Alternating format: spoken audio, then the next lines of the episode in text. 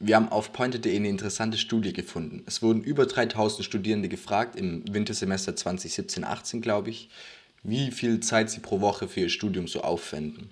Das Ergebnis ist, dass so im Schnitt ein Student 12,6 Stunden für Lehrveranstaltungen aufwendet und 18,3 Stunden für Selbststudium. Also so alles in allem ungefähr 30 Stunden pro Woche. Jetzt ist es so, 12,6 Stunden, äh, Stunden pro Woche für Vorlesungen klingt jetzt vielleicht auch gar nicht so viel, aber hier gibt es ein enormes Potenzial, sich Zeit zu sparen und die Zeit dann auf das zu verwenden, was wirklich was bringt. Und jetzt ist natürlich wichtig zu wissen, hey, okay, woran erkenne ich eigentlich, ob es sich lohnt, an der Uni die Vorlesung anzuschauen, mir anderthalb Stunden mich hinzusetzen, probiere mich zu konzentrieren oder woran ich merke, dass ich mir das auch sparen kann und die, andere, oder die anderthalb Stunden für anderes Uni-Zeug beanspruchen kann oder für Zeug, das sogar Spaß macht. Falls euch das interessiert, ist es ein sau wichtiger Punkt, Tobi, und mir hat der Punkt sehr, sehr viel gebracht. Bleibt auf jeden Fall jetzt dran und viel Spaß mit der Folge.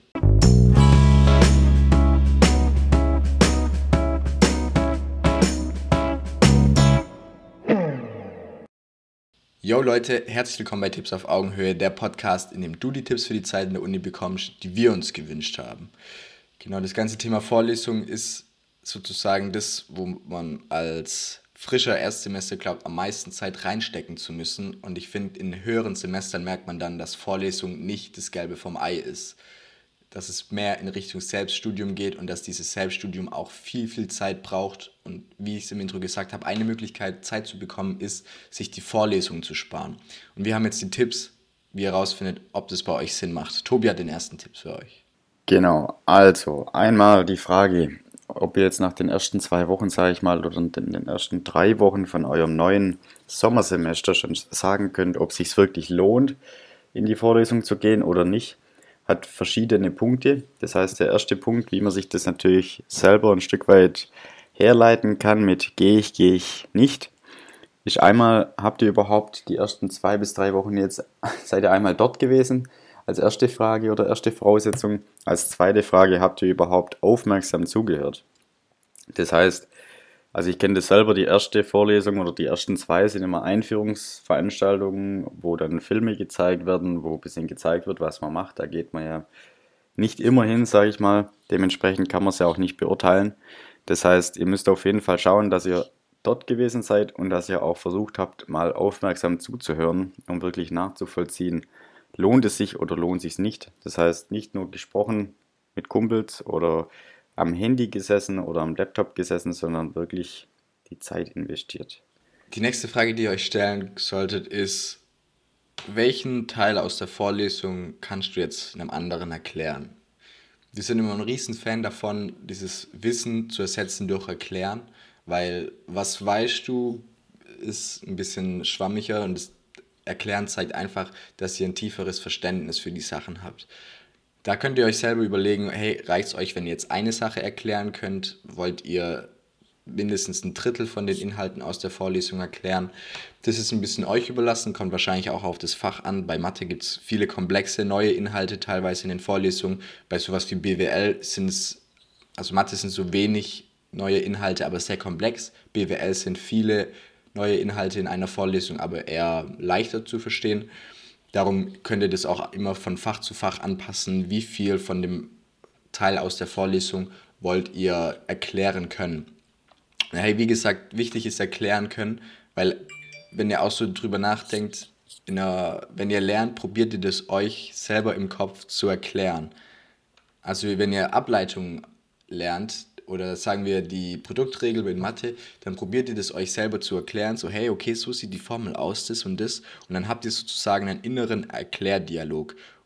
Und wenn ihr halt den Fokus auf was könnt ihr erklären setzt versus hey, was weiß ich noch, dann könnt ihr auch euch mehr darauf verlassen, dass das Wissen, was ihr gelernt habt, auch in der Vorlesung abrufbar, äh, in der Klausur abrufbar ist.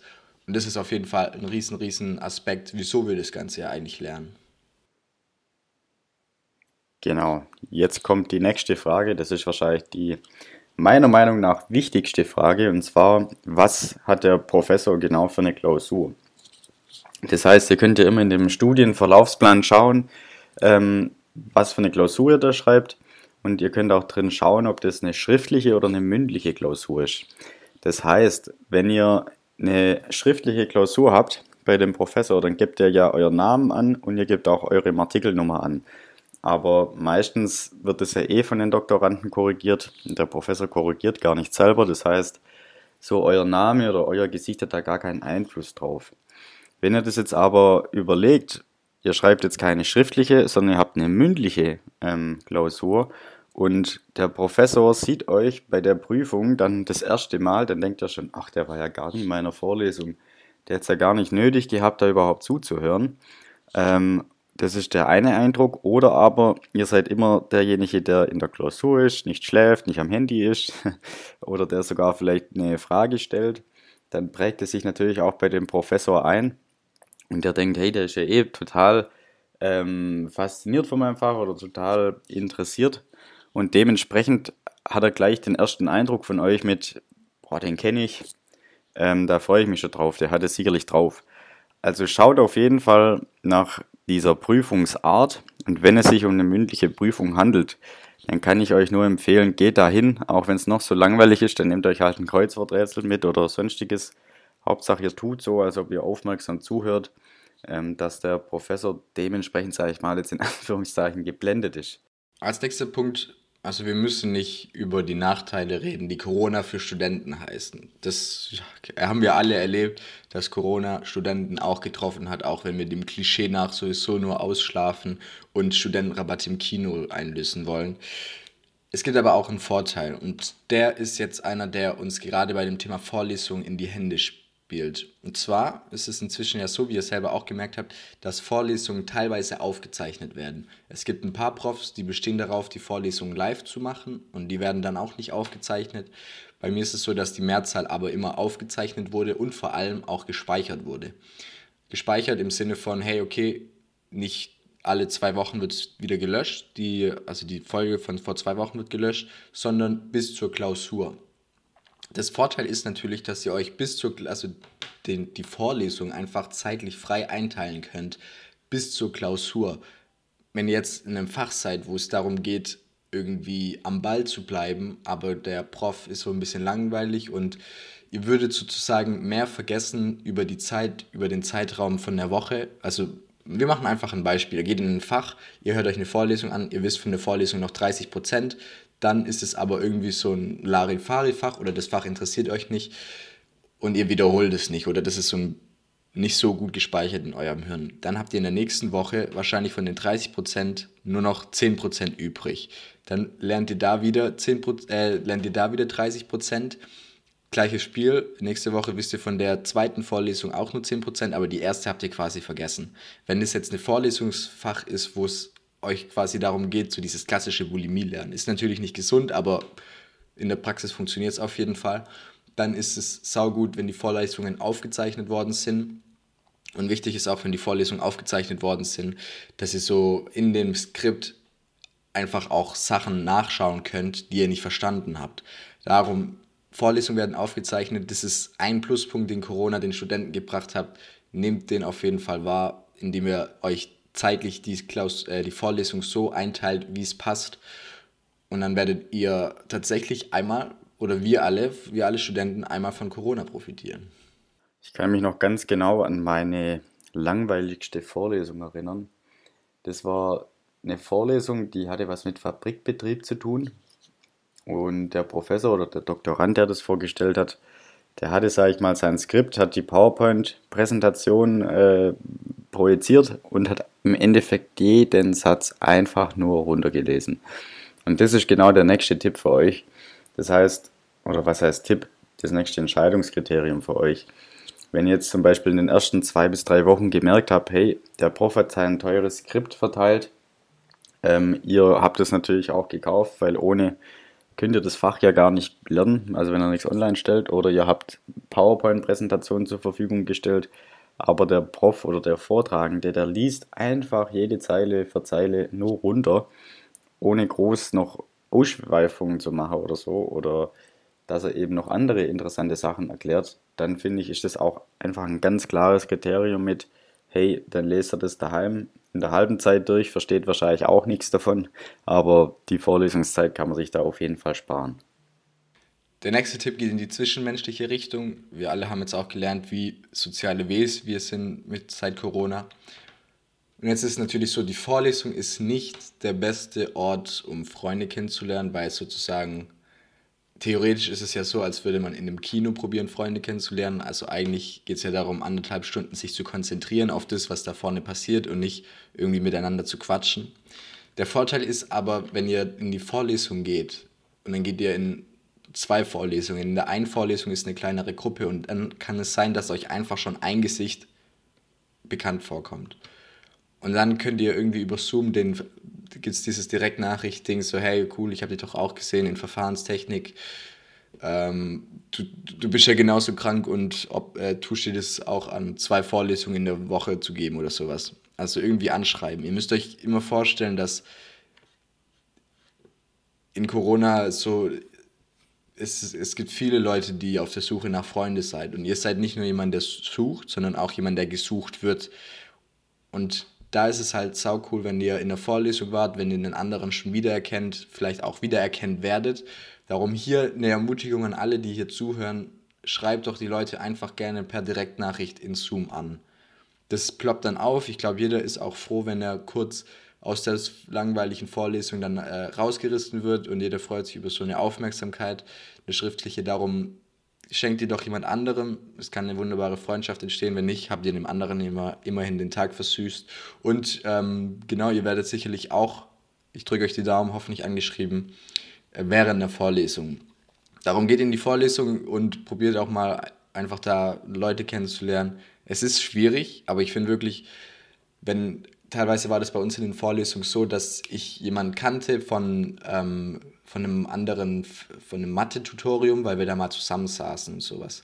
Und dann war das so, hey, wir haben uns ja ewig nicht mehr gesehen seit Mathe 2, haben wir kurz über diesen ähm, Mathe-Tutor geredet und sowas und dann war das auch einfach ein cooles Gespräch. Und wenn wir uns jetzt das nächste Mal im echten Leben sehen, haben wir da irgendwie schon eine tiefere Verbindung, beziehungsweise wir hätten uns können auch zu einer Lerngruppe verabreden. Also es gibt Möglichkeiten, trotz Corona die sind viel schwieriger geworden, aber ich finde, dass äh, Freundschaften auf jeden Fall wert sind, auch mal den schweren Weg zu gehen. Darum geht in die Vorlesung, schaut nach Leuten, die ihr kennt, schreibt sie auf jeden Fall an. Und an alle, die das hören, schreibt, schreibt die Leute an. Direktnachricht per Zoom, keiner kriegt es mit macht es. Wenn ihr euch jetzt fragt, warum wir von Parship nicht gesponsert werden, dann liegt es an Fabi seinem Marketing für Dating-Plattformen. Das, das, hat sich gerade sehr, äh, ja, egal, ich sag nichts mehr dazu. Der nächste Tipp, nachdem ihr jetzt euren Partner oder eure Partnerin gefunden habt, nachdem ihr sie auf Zoom verzweifelt angeschrieben habt, nein, Spaß beiseite. Der nächste Punkt ist noch, lohnt es sich in die Vorlesung zu gehen, ja oder nein? Ähm, und zwar könnt ihr das einfach an der Vortragsweise von dem Prof auch ähm, abhängig machen. Und zwar, inwieweit hat der Prof oder behandelt der Prof jetzt nur sein Thema oder inwieweit tut er seine, ähm, seine Klappen, sage ich mal, ablegen und guckt noch links und rechts und erzählt auch was von der, keine Ahnung, von den täglichen Neuigkeiten. Ich habe zum Beispiel mal einen Professor gehabt, bei dem habe ich Verbrennungsmotoren geschrieben. Das war eine ziemlich schwere Klausur eigentlich.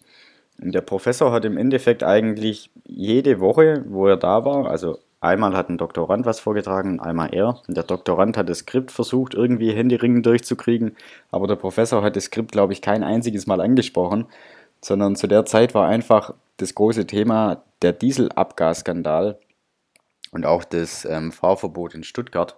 Ich weiß nicht, inwieweit ihr da ähm, auf dem Laufenden seid. Und der Professor hat im Endeffekt jede Vorlesung nichts anderes erklärt wie Zeitungsartikel, die er genommen hat. Die hat er dann an Beamer ähm, gelegt oder projiziert dementsprechend und hat einfach sozusagen nur die ganze Zeit diese Zeitungsartikel revidiert.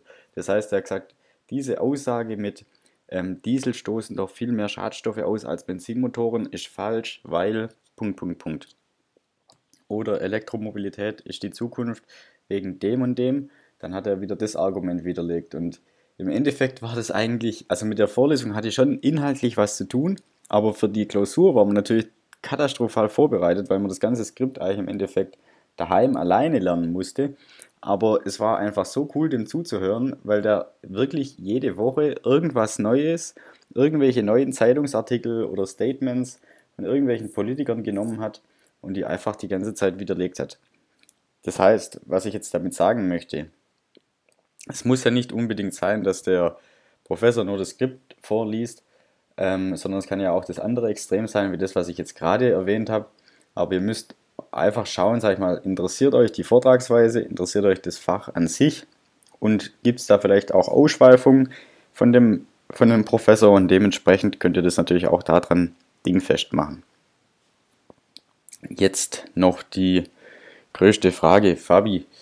Wie war das Ganze denn bei dir? Also ich weiß nicht, wie deine Klausuren, äh, deine, sorry, deine Klaus Klausurenanwesenheit, die ist natürlich gut, aber deine Vorlesungsanwesenheit Heizquote, nenne ich es jetzt mal. Wie genau waren die bei dir? Kannst du das mal beschreiben? Das war bei mir so der klassische Weg von den Studenten. So erstes Semester top motiviert, jede Vorlesung, jede Übung, jedes Tutorium. Teilweise von 8 Uhr morgens bis 19 Uhr abends an der Uni gewesen, klar mit Pausen dazwischen, aber trotzdem an der Uni gewesen. Irgendwann mal gemerkt, hey, okay, die letzte Vorlesung, ich rall eh nichts mehr. Anderthalb Stunden am Handy gewesen, irgendwie mit den Leuten geredet, nichts mitgenommen aus der Klausur, äh, aus der Vorlesung dann in die nächste Vorlesung gegangen, ohne irgendwie was zu haben, wo ich im Kopf hätte anknüpfen können.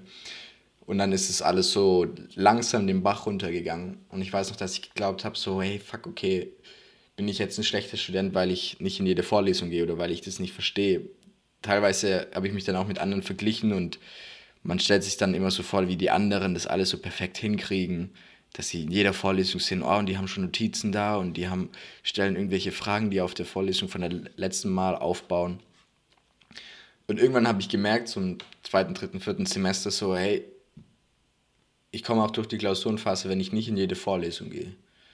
Und das war dann so ein Punkt, wo ich dann einfach einerseits mehr Freizeit hatte und während dem Semester und damit aber auch mehr Zeit zum Lernen. Also wenn es dann so große Fächer gab, sowas wie Mathe 3 oder Statistik 2, dann war das halt so, dass ich während dem Semester nur für die Fächer was gemacht habe und alle anderen Vorlesungen habe ich mir dann halt oder über Zusammenfassungen für die Klausur selber beigebracht. Also wirklich dieser Punkt, welche Vorlesung ist wichtig für euch, ist auf jeden Fall was, wo ihr euch sehr viel Zeit sparen könnt irgendwann mal werdet ihr selber auch eine Klausur schreiben, wo ihr nicht in jeder Vorlesung wart. Und ich finde, spätestens dann merkt jeder, dass eine Vorlesung ein möglicher Lernweg ist.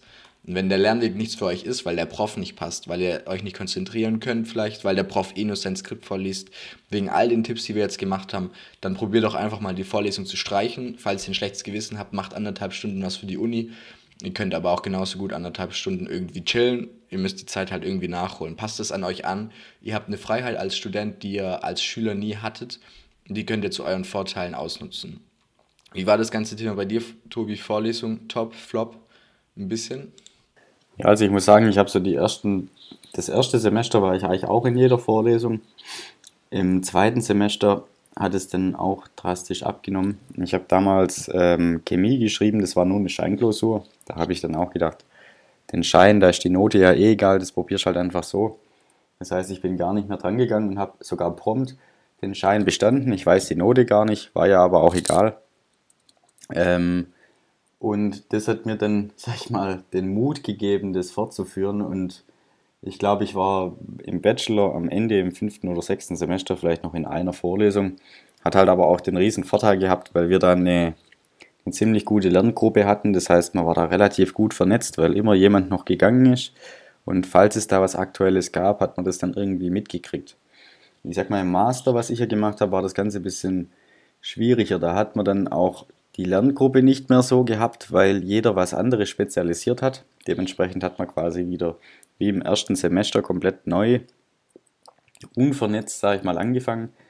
Ähm, aber man hat dann halt andere Leute, die man im Bachelor in den Vorlesungen teilweise mal gesehen hat, auch wieder erkannt. Zu denen hat man sich dann gesetzt und hat dann im Endeffekt wieder das neue Netzwerk so ähm, aufgebaut.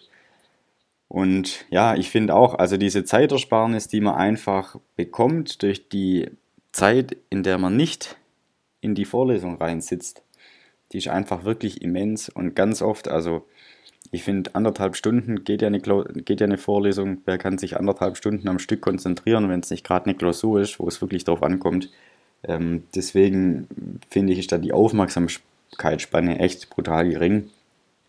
Und man muss im Endeffekt sich das eh alles selber beibringen, weil in der Vorlesung, finde ich, ist das nie so verständlich erklärt worden, dass man es einfach direkt sozusagen anwenden kann. Das heißt, die, die Übung an sich, also wenn was vorgerechnet wurde oder wenn man eine, eine, eine Übung hatte mit einem Tutor, die habe ich, da habe ich wirklich nie gefehlt. Aber in den Vorlesungen an sich, da habe ich jetzt nicht so viel davon gehalten, sage ich mal. Vor allem, wenn man dann noch die Anfahrt rechnet. Also ich bin dann eine Dreiviertelstunde immer hingependelt, im Optimalfall.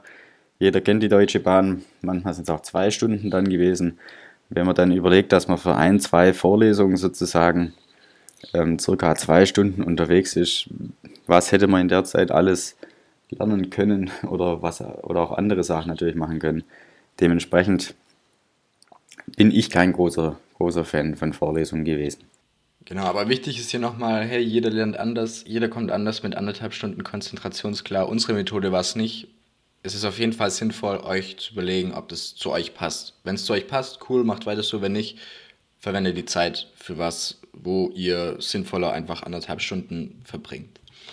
Das war's jetzt mit der Folge. Vielen Dank fürs Zuhören, Leute. Lasst auf jeden Fall ein Abo da, dann verpasst ihr keine Folgen mehr. Folgt uns auch gerne auf Instagram, da heißen wir auch Tipps auf Augenhöhe. Und es würde uns saumäßig freuen, wenn ihr euch kurz die drei Sekunden Zeit nimmt und die Folge an eine Person auf WhatsApp schickt. Würde uns mega unterstützen und dauert für euch, wie gesagt, nur drei Sekunden. Vielen Dank fürs Zuhören, Leute. Macht's gut und bis bald.